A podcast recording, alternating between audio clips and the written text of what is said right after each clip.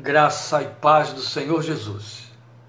Temos o prazer e alegria de hoje abordarmos aí a nossa segunda parte de Minuta da Fé 26. Segunda e última parte do capítulo 17 de Atos. Você já pode abrir, ir abrindo, por favor. Sua Bíblia em Atos 17, leremos os versículos 16 a 34, como você está vendo aí anunciado no, na, na frente da nossa telinha. E vamos fechar esse capítulo 17. Como ele é muito rico em detalhes, ele é muito rico no seu ensino, talvez eu abuse um pouquinho da sua paciência, atrase um pouquinho o seu jantar, o meu também esta noite, mas eu creio que no fim compensa. Semana que vem, querendo Deus, nós entraremos então com Minuta da Fé 27, abordando o capítulo 18 de Atos, que tanto quanto o capítulo 19 é de uma riqueza extraordinaríssima. Nós vamos gastar um bom tempo com os capítulos 18 e 19 de Atos dos Apóstolos, temos coisas muito belas para aprender e lições a tirar dali para a nossa vida e a nossa fé. Não menos hoje aqui no capítulo 17, esta segunda parte, por isso que eu disse que a gente vai gastar um pouco mais de tempo. Alegria grande revê-los. Por favor, vá abrindo a sua Bíblia para a gente já ir ganhando tempo aí em cima e vamos ler os versículos 16 a 34 de Atos 17. Me acompanhe, por favor, na leitura. Deus te abençoe. Paz do Senhor Jesus.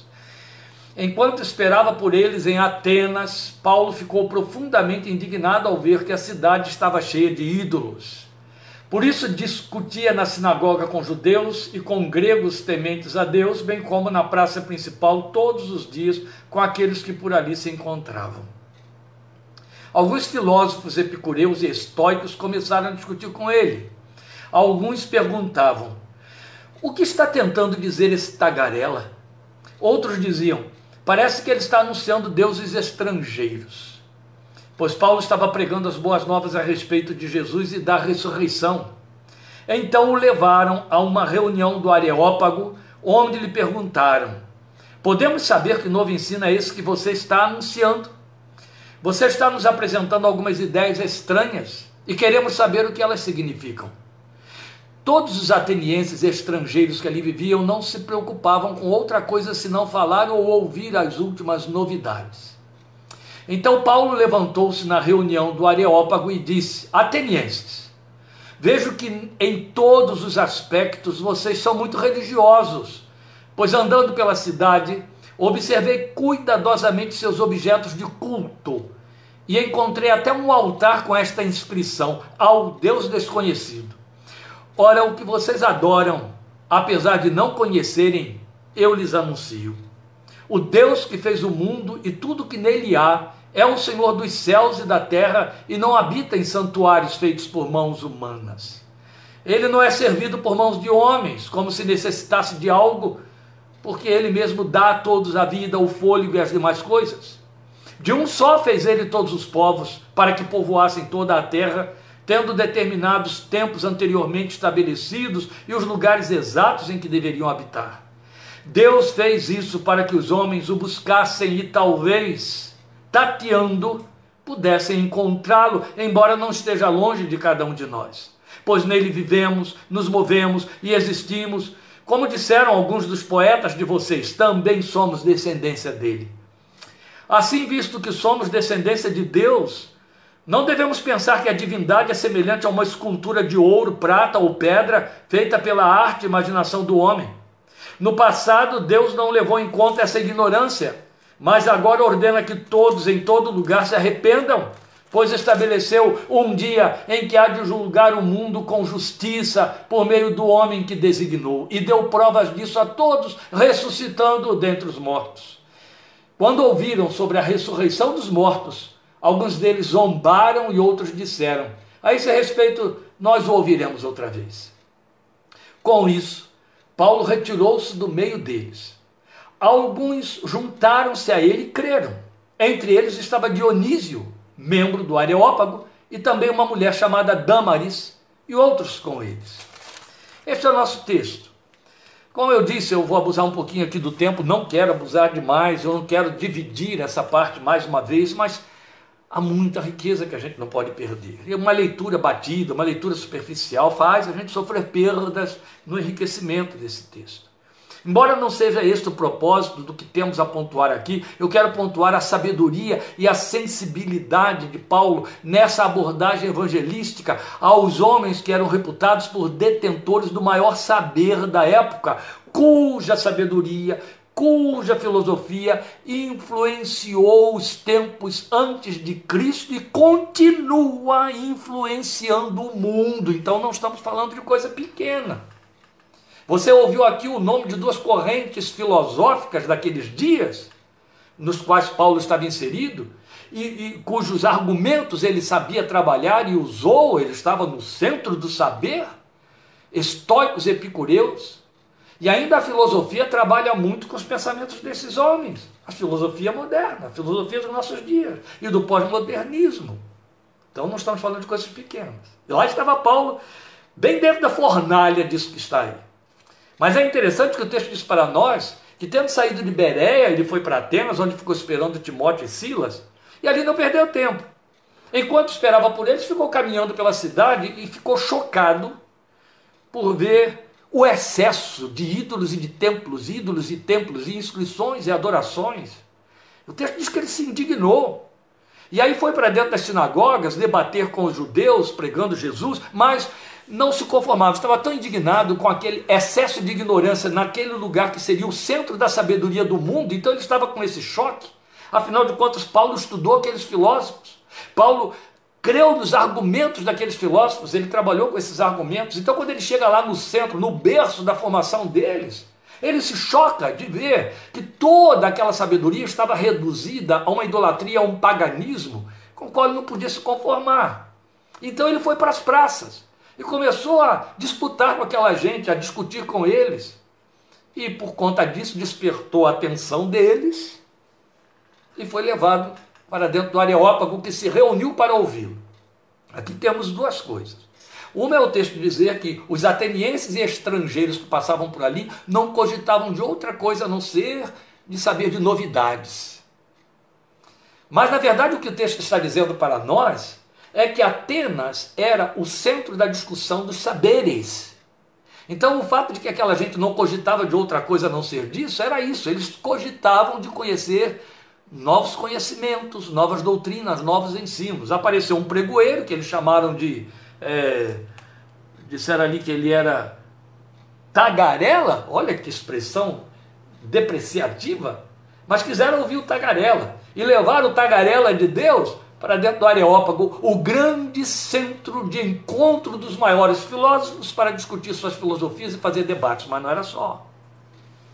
Há um escritor moderno, biógrafo de Paulo, que diz que Paulo correu risco ali dentro do Areópago, não parece, mas correu. Atenas é o lugar onde ele entra e sai suavemente, sem perseguição, sem tumulto, mas foi levado para dentro do Areópago, que tinha poder de julgar e até condenar quem infringisse as leis da cidade e as leis do império sob o qual eles estavam. Roma dominava tudo. Então, Paulo, segundo esse historiador, estava correndo risco de vida. Eles poderiam condená-lo ali. Mas ele foi ousado ali dentro. Primeiro, não se calou. Segundo, não mudou o seu discurso. E depois, que os enfrentou. Eu não podia deixar isso passar. Mas a outra coisa que eu preciso pontuar aqui também, antes de abordar a questão da sabedoria e sensibilidade do apóstolo, e com isso eu tento avançar um pouquinho aí, sem perder as riquezas, sem deixar passar batidas as riquezas desse texto, é o fato de que ele faz uma colocação muito interessante. Ele diz: Os poetas de vocês dizem que nós somos descendência de Deus. Ora, se nós somos descendência de Deus, como que a divindade pode ser figurada na forma de ídolos com deformidades humanas e sem forma humana? Então, esse era o choque que ia contra toda a inteligência, contra toda a sabedoria. Ele disse: Deus até tolerou isso aí, ou seja, deixou passar batido durante algum tempo, mas agora que ele se revelou na pessoa de Jesus, seu filho, e a quem estabeleceu para julgar, ele agora não vai considerar, em hipótese alguma, é, é, esse tipo de situação, fruto da imaginação e da vaidade, da arte, imaginação do homem, e deixar isso passar batido. Ele vai julgar os homens por conta disso, porque ele estabeleceu um varão pelo qual terão ser julgados, um varão pelo qual ele poderia ser conhecido. Aí basta a gente lembrar o maravilhoso discurso do Filho de Deus em João, quando ele disse: Quem vê a mim, vê o Pai, é o Pai que vê. Eu e o Pai somos um. Glória a Deus. Jesus, Hebreus, capítulo 1, versículo 3, já diz isso com todas as letras, é a expressa imagem do caráter de Deus. É a expressão viva da divindade do Deus eterno.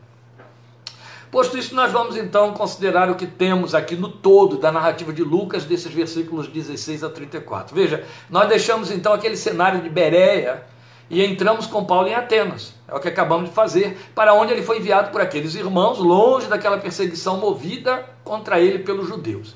Silas e Timóteo então permaneceram lá em Bereia, com aquele compromisso de se encontrarem com ele posteriormente em Atenas. E a gente sai dessa narrativa do capítulo 17 sem ver esse reencontro de Silas e, e Timóteo com Paulo em Atenas, mas vamos encontrá-los logo em seguida juntos em Corinto. Paulo vai para Corinto, saindo de Atenas, e eles então se encontram com Paulo lá. Talvez então eles não tenham passado por Atenas. E então a narrativa nos informa que enquanto ele se achava sozinho em Atenas, ele fez tudo isso que falamos aí. Começou a percorrer a cidade, foi se chocando com o impacto daquela idolatria que permeava a cidade e ficou cheio de indignação. Mas veja, é, o fato de que ele, ele, o, o Lucas se apressa a relatar isso, que a despeito dele ter ficado totalmente indignado, ele reage é, é, à ignorância daquela, daquele paganismo sem perder a sua lucidez, sem perder a sua capacidade de discernir e de esquadrinhar os meios pelos quais ele poderia abrir os olhos àquela gente pregando a verdade. Ele sabia muito bem, vai dizer isso mais tarde para o rei Agripa, que havia sido chamado por Deus para abrir os olhos aos gentios, os olhos do entendimento que Satanás havia cegado, coisa de que ele vai falar aonde? Na carta aos Coríntios para onde ele partiu logo depois. Isso é tão bonito, né? Você vai ter essa narrativa em Atos e depois você vai ler isso como doutrinação lá na primeira carta aos Coríntios. Por isso que nós vamos aí, ó, passo a passo, a riqueza de estudar o livro de Atos está em você poder compreender melhor as cartas de Paulo, as 12 cartas que ele escreveu. Por isso estão sendo sábios estão sendo sensíveis ao Espírito de Deus, os que estão sentando aí quarta-feira após quarta-feira para ouvir esses estudos em Atos, porque minimamente, porque estamos trabalhando com tão pouco material, apenas 30 minutos, é uma minuta, nós estamos dando a você subsídios para que você possa compreender melhor a palavra de Deus e não só se posicionar melhor na verdade, porque é para isso que serve o ensino das Escrituras, de onde procede a nossa fé, não é? Então Paulo se ocupou de se manter divulgando o evangelho entre os judeus, a quem ele encontrava na sinagoga, mas descobriu que aquele povo que perambulava pela praça da cidade, que mais se orgulhava de ser o berço da sabedoria e da cultura da época. Vamos lembrar que então, escrevendo aos Coríntios, ele diz isso: os gregos buscam sabedoria. Ele viu isso de perto, né? esse povo também ardia de curiosidade por essas novidades. Então ele não perdeu essa oportunidade de discutir com eles a doutrina em que cria e pela qual ele vivia. Então foi quando foi, foi quanto bastou para chamar a atenção dessa gente. E chamou tanto a atenção que não foi apenas de um populacho, nem de grupos desocupados, que eles foram então procurar os principais pensadores da cidade, que eram influentes ali na Grécia, e o levaram para o Areópago, esse centro de pensamento. Então, os historiadores dizem que o Areópago funcionava como um grande centro legislador e de jurisprudência àquele tempo. Detinham o poder, a semelhança de sacerdotes em Jerusalém, de julgar e até condenar os infratores das suas normas. Isso era muito sério e com pena capital tal como os sacerdotes de Jerusalém também faziam.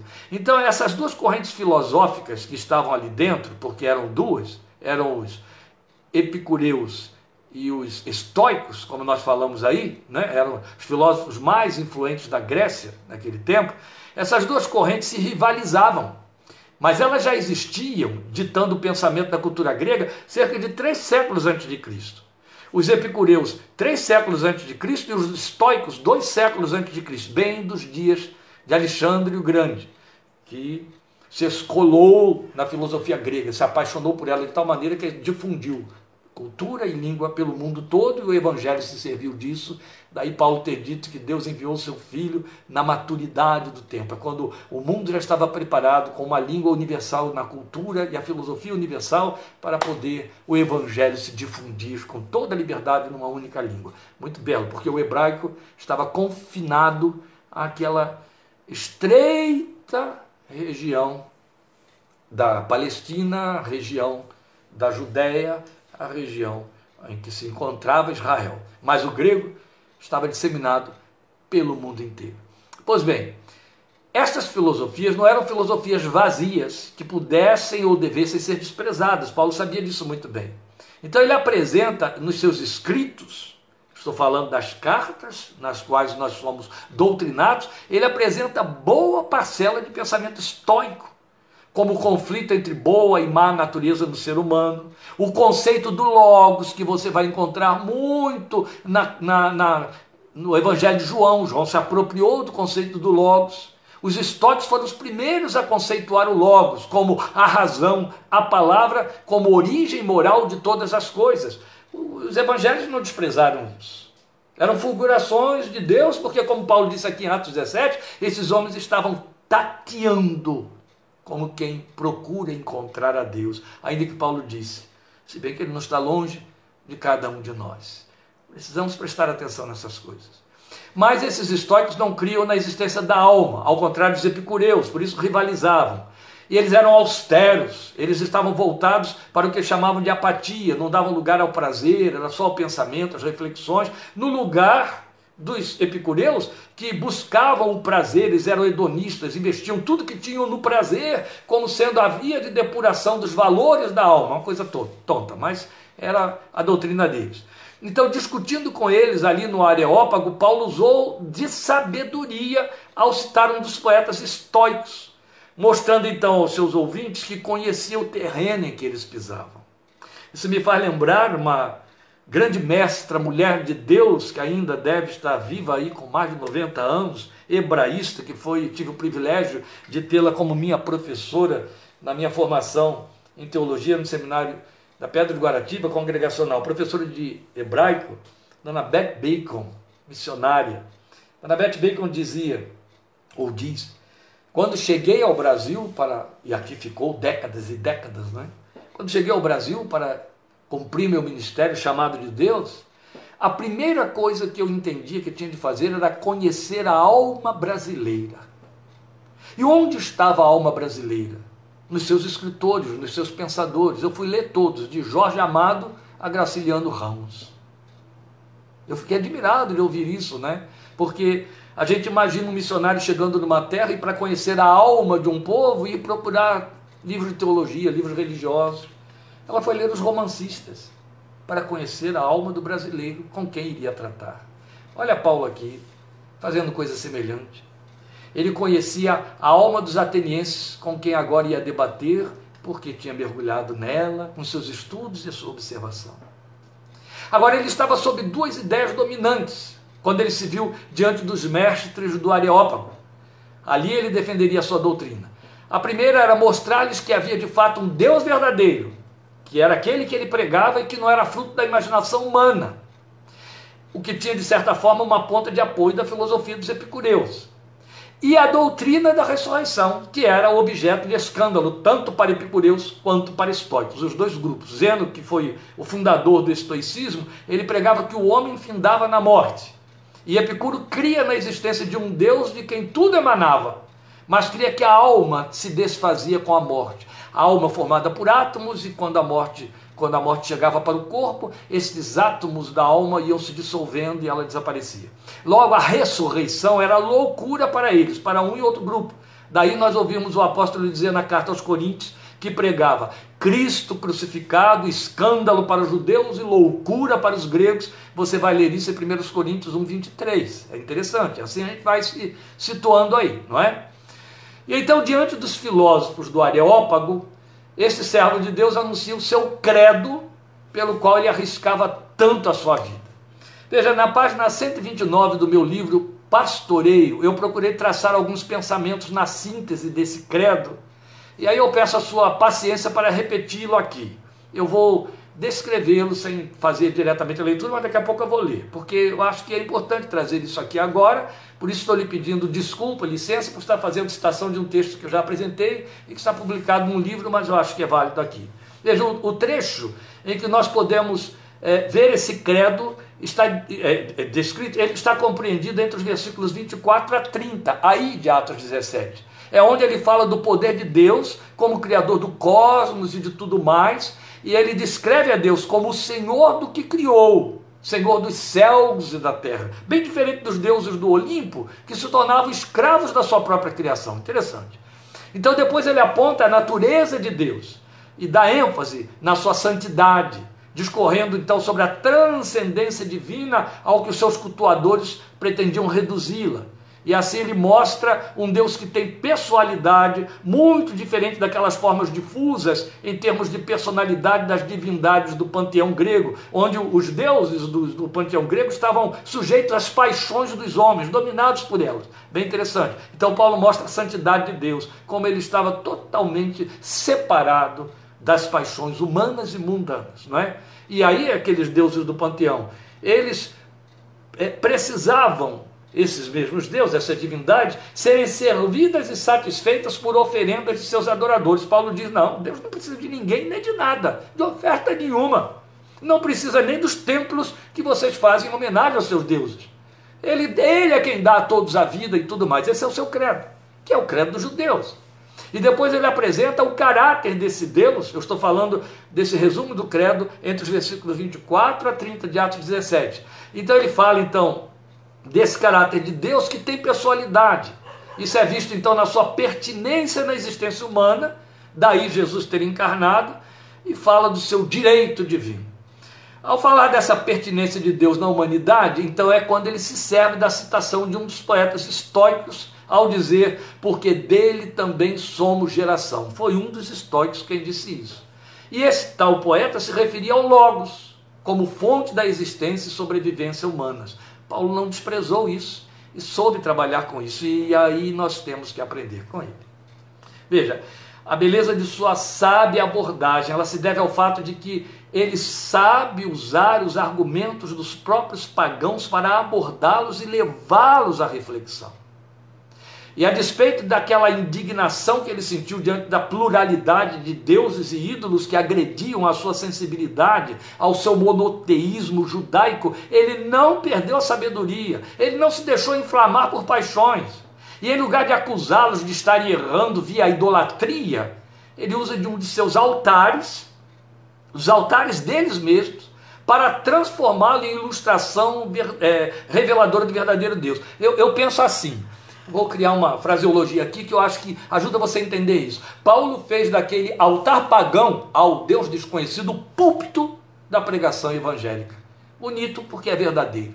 Porque na verdade o que acontece ali é, eles eram tão idólatras e se preocupavam tanto de não desagradar Deus nenhum, que eles tinham templos e altares para todos os deuses que podiam imaginar, tanto os deles quanto os, os dos romanos. E por conta do risco de terem esquecido algum.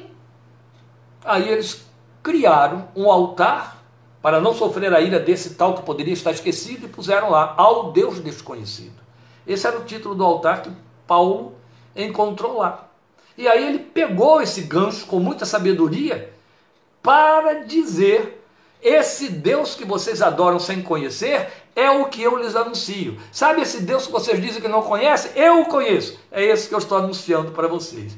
Isso é uma sabedoria ímpar, obra do Espírito de Deus. Então ele assume a nota máxima dessa sabedoria e tato ao abordar o homem perdido na sua confissão e na sua incredulidade. Ele poderia dizer que nenhum daqueles deuses era verdadeiro muito menos ainda, se fosse preconceituoso, ele ousaria dizer que um dos altares pagãos celebrava o seu Deus. Mas não foi isso que ele fez. Assumiu o discurso, porque a sua confissão não estava atrelada a superstições, meus irmãos, não estava atrelada a dogmas, não estava subjugada a ditames do mundo das trevas espirituais. E é aí onde eu quero parar um pouquinho e atrasar a sua janta, porque senão nós vamos perder aqui uma grande lição é, é, esclarecedora e depuradora da nossa confissão nesta geração de crentes, geração de evangélicos que está tateando no meio de enganos. Aqui nós temos séria lição que envergonha boa parcela de evangélicos entre nós, porque estão tomados de superstição quanto aos poderes invisíveis do mundo tenebroso e não falta experts manipulando com esse medo para lucrar em cima disso, levar vantagem ou se candidatar a grandes poderes. São vidas, infelizmente, temerosas de citar, de ouvir nomes que se refiram a essas entidades das trevas, temerosos das suas bugigangas como estátuas, talismãs. E assim, com esse comportamento, tão longe da verdade da inteligência, acabam por atribuir poderes àquilo que o apóstolo, os salmistas e até os profetas já disseram há muito tempo: nada são. Nada pode. Paulo ficou indignado com a idolatria de Atenas e nada me indigna mais do que ver crentes, vidas que se dizem adoradoras do Deus verdadeiro, de Cristo Jesus, o Senhor, com medo dos poderes da treva, das trevas, com medo daquilo que dizem que os representa, altares, guias, patuais, despachos nas esquinas, medos de fotografias, etc. Dando ouvidos a superstições, propalado de púlpitos, em fitas, em vídeos, enchendo essas vidas de temor, de pavor. O nível do engano chega a extremos inconcebíveis, se aproveitando de uma ignorância que no fim vai mostrar que essas pessoas estão longe da luz da verdade de Deus, ainda que militando dentro de igreja evangélica. Eu me lembro de ter sido chamado para fazer um, dar palestras no encontro de jovens de uma veterana igreja do Rio de Janeiro. E lá fomos para um retiro num lugar muito bom. E lá estava aquele grupo de jovens, eu era o palestrante daquele encontro, que eles com muito interesse montaram, querendo ouvir coisas de Deus. E lá estava eu ministrando a palavra de Deus para eles, e havia intervalos, é claro, havia horário de almoço, havia hora de lazer. Numa dessas horas, eu estou transitando pelo ambiente onde uma gama deles estavam conversando e pego uma conversa que eu não pude tolerar, ainda mais sendo o palestrante responsável por esclarecer aquelas vidas. Mas eles estavam justamente comentando o fato de que havia uma, a sua igreja havia recebido recentemente a visita no púlpito consentida por seu pastor de um exponente de poderes das trevas, de nome, que estava dizendo a eles de coisas de que Satanás se servia para oprimir a vida dos filhos de Deus. E deu várias ilustrações. E uma das ilustrações, eu quero que você se escandalize tanto quanto eu, e eles estavam ali admirados daquela suposição que estavam tomando como verdade, uma das ilustrações foi: não acendam vela em casa quando faltar energia, porque quando você apaga a vela, aquela fumacinha que sai do pavio e vai correndo pelos cômodos da sua casa está levando espíritos que se aproveitam das velas que são dedicadas a pagãos. Deus eterno. Eu fiquei igual a Paulo em Atenas. Tive que reunir aquele grupo todo e dar uma lavada, porque não é porque eles ouviram a bobagem, é porque deram ouvidos e creram naquela tolice daquele tamanho. Outro tanto eu estava em São Paulo pregando numa igreja de, de um grupo de irmãos a quem amo muito respeito, e lá estava uma mulher com a cabeça vendida a essas fantasias, mas uma mestra. E eu prego sobre o fato de que estamos muito acima das potestades, entidades, etc., como a palavra de Deus apregou para nós, veremos isso com muita ênfase em Atos 19. E depois de eu ter então gasto ali uma hora ou mais ensinando aqueles irmãos a verdadeira posição que nós temos em Cristo contra os poderes das trevas e o paganismo e etc. Ela me procura em particular para dizer uma novidade extraordinária que encheu de excitação. Tinha acabado de chegar de Curitiba onde ouviu a palestra de um grande homem de Deus, dizendo que tomou conhecimento e Deus revelou a ele que as pessoas doentes com problemas psíquicos, problemas psiquiátricos, não deveriam ingerir os remédios que eram receitados pelos médicos para inibir a doença, para controlar a doença, porque Esses remédios alimentavam demônios que essas pessoas tinham dentro de seus estômagos que ficavam de boca aberta esperando os comprimidos descer. Gente, eu ouvi isso de uma mulher que era considerada mestra, que atende pessoas e que tem curso superior, do qual desenvolveu a sua profissionalidade. Não há desculpa para esse tipo de estupidez. Mas isso está entre nós. Isso permeia.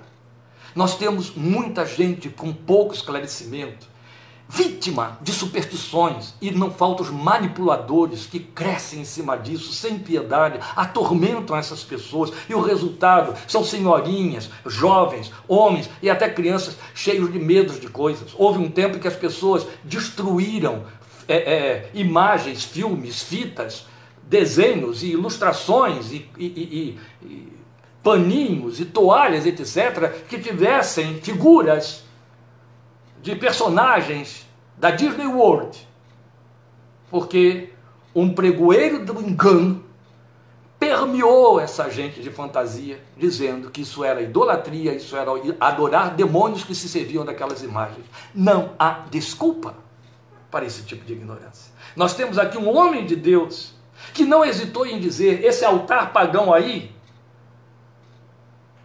adora o Deus a quem eu sirvo não hesitou em usar as filosofias deles para levá-los a conhecer a verdade através dessas mesmas filosofias.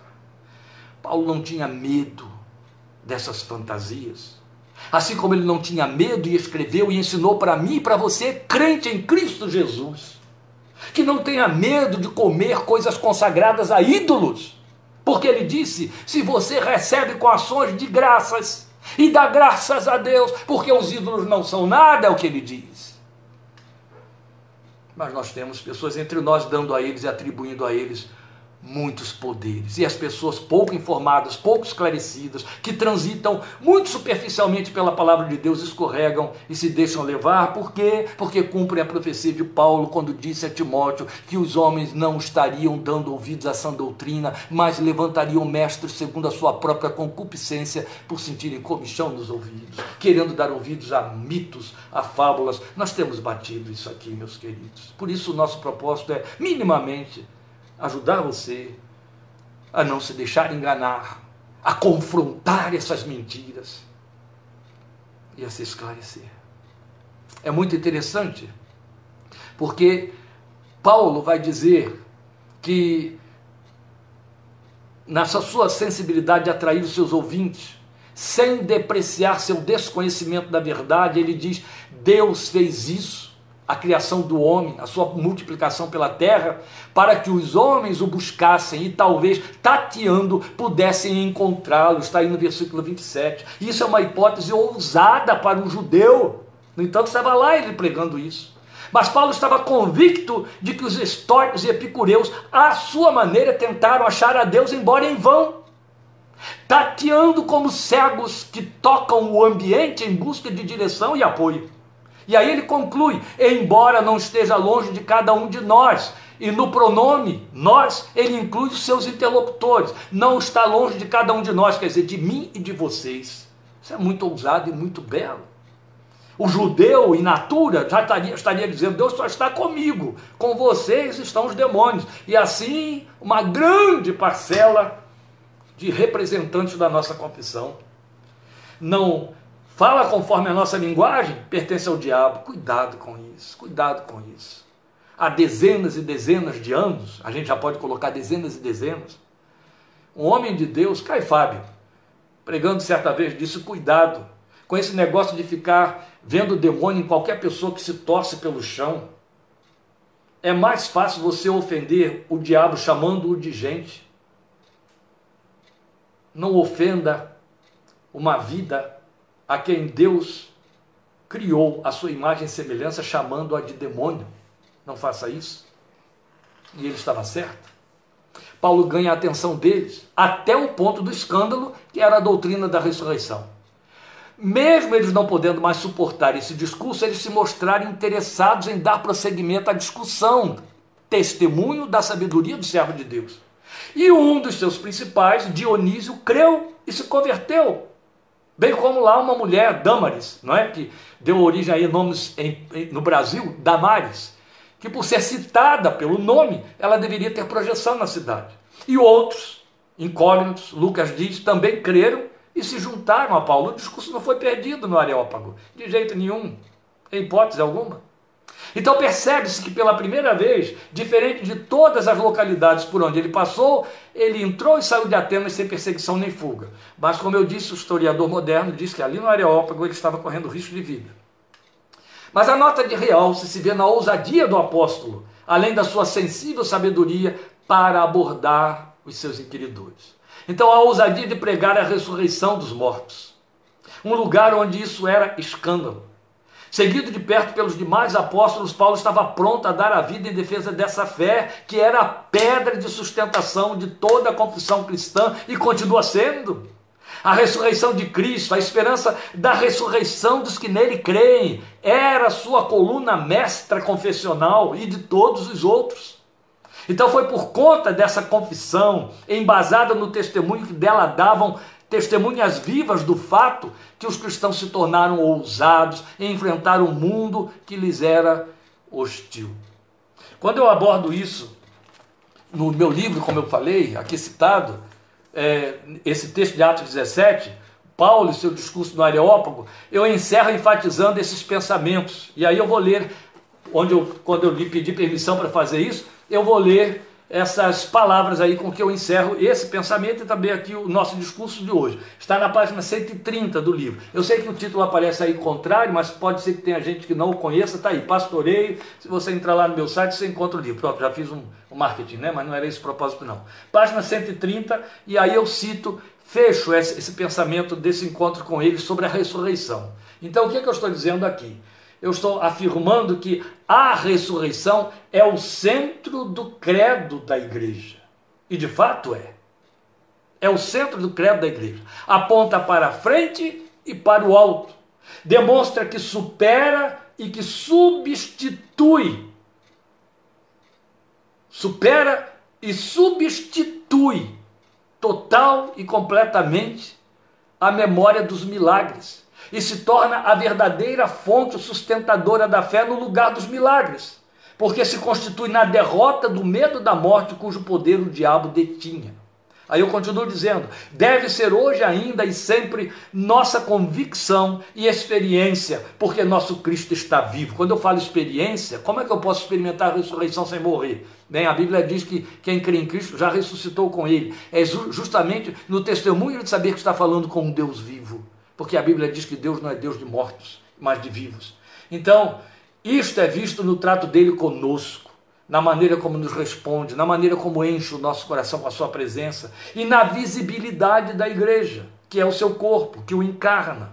Se a igreja confessa o Cristo vivo, estou dizendo aqui, ela está viva em seu testemunho e missão. E por último, creio que o apóstolo Paulo define sua vivência pessoal do seu credo em Filipenses 3, 10 e 11, quando ele diz assim: para o conhecer e o poder da sua ressurreição e a comunhão de seus sofrimentos, conformando-me com ele na sua morte, para de algum modo alcançar a ressurreição dentre os mortos. Crer na ressurreição, carro-chefe de nossa confissão, é ir na contramão de 1 Coríntios 15, 19, que diz que aqueles que creem em Cristo, somente quanto a esta vida, são os mais infelizes de todos os homens. Foi justamente a, o, o, o crer na ressurreição de Jesus que tornou a igreja ousada, os cristãos do primeiro século ousados a ponto de perderem a vida por sua confissão.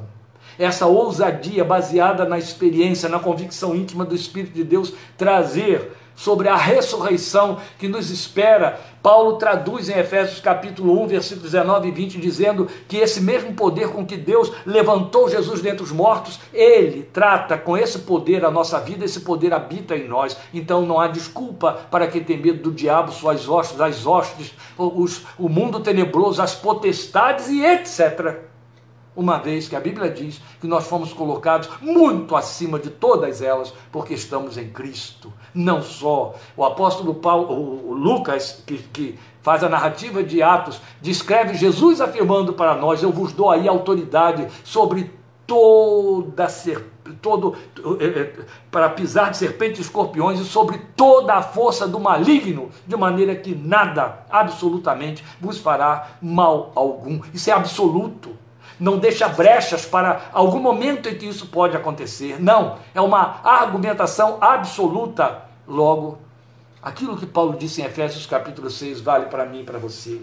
Fique firmado no Senhor e na força do seu poder, e você não vai ter que se preocupar com este mundo tenebroso e com as hostes que nele operam. Maior é o que está em nós do que o que está no mundo, a palavra de Deus diz. Quem está no mundo é o diabo, maior é quem está em nós. Cristo Jesus, o Espírito Santo de Deus, aleluia. Qual é o tamanho de nossa esperança sobre tão gloriosa promessa pela qual a igreja do primeiro século deu a vida? O seu tamanho vai ditar a profundidade de nossa fé, do nosso testemunho, do nosso empenho por difundi-la. A morte ainda é a pior tragédia da experiência humana, a não ser para aqueles que em verdade creem que seu Cristo e Senhor vive e que por isso também eles viverão. Nós precisamos estar entre esses. Amém? Nada temer, porque se Deus é por nós, quem será contra nós. Glória ao seu santo nome. Deus te abençoe, te fortaleça e guarde, te dê uma noite bendita na sua presença. Estejamos juntos domingo, 17h30, ouvindo a palavra de Deus. Amém? Forte abraço, obrigado por sua atenção, por sua paciência. Vá participar da sua janta, descansar. Quarta-feira estaremos entrando com Minuta da Fé 27, se Deus quiser, é Atos capítulo 18 conhecendo a obra missionária em Corinto, com Paulo, Silas e Timóteo. Deus te abençoe e te fortaleça. Até domingo, em nome do Senhor Jesus. Muito obrigado.